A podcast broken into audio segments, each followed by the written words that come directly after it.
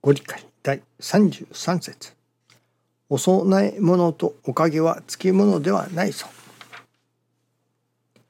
親が子に無条件にお乳を与えるようなものではなかろうか。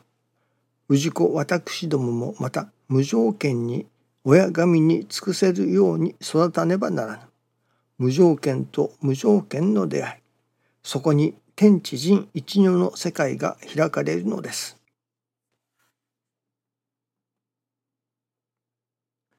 無条件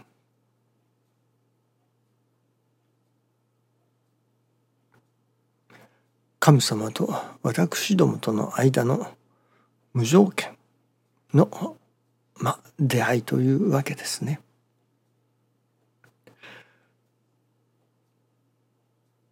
そうですね。あれば師匠大坪宗一郎氏がある新人仲間というのでしょうか？の方との話し合いの中でその例えば新人初めの頃は同じであったものが5年10年と経つうちにそのいただくおかげの差というのでしょうかね。違いがこのように開いてきたと。それはどこにあると思うかと。いう問いかけというのががありましたね。そして師匠が曰くそれはありがたいと感じるそのありがたさの度合いが違うと。まあ違っていたと。あなたが一ありがたいと思う時に私は十ありがたかったと。あなたが十ありがたいと思う時には私は百ありがたかったというようにそのありがたいということの度合いが違うのだというようなことをおっしゃっておられましたね。そのありがたいと10万回ですか100万回ですかお礼を申したらそれこそがんが消えてなくなった。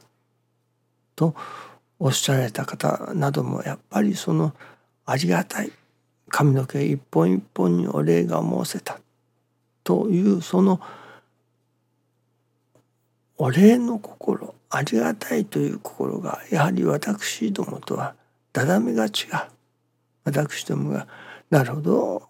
髪の毛が一本一本、うん、生えていることにありがたいと感じる。それ以上に私どもが感じる以上にその方はありがたいと感じる心が強いというのでしょうか。度合いが大きいのですね。多分そう思いますね。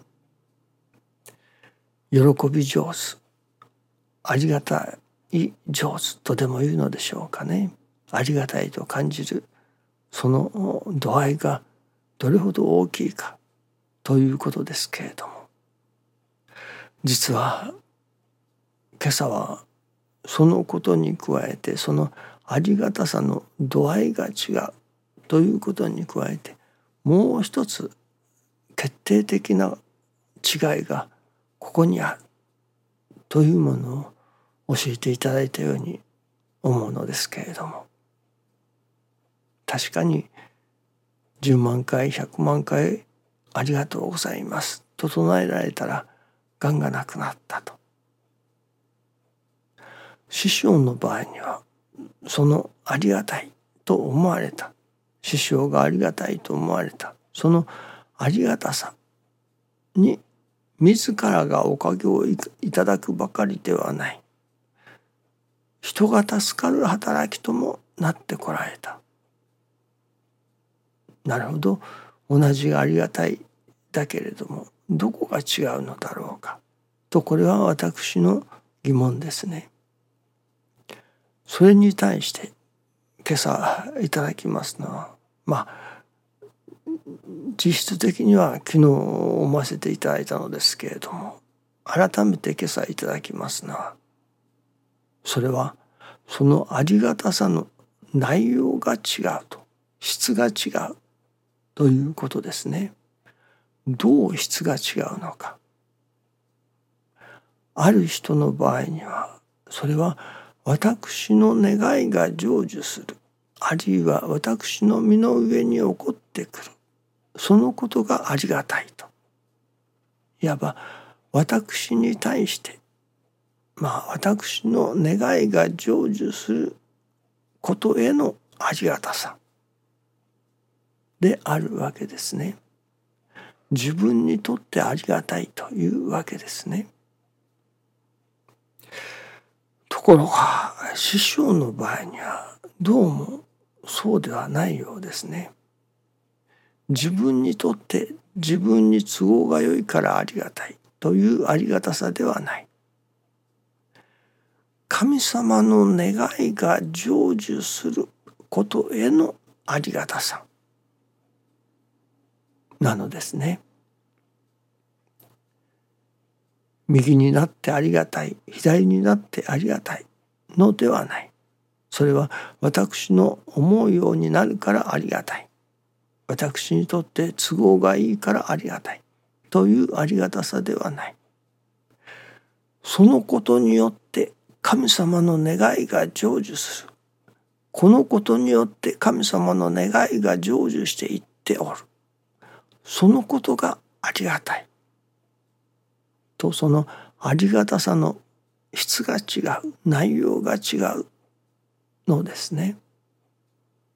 師匠がありがたいと思われるのは師匠にとって都合が良いからありがたいのではない。そこに神様の願いが成就していっておるからありがたい。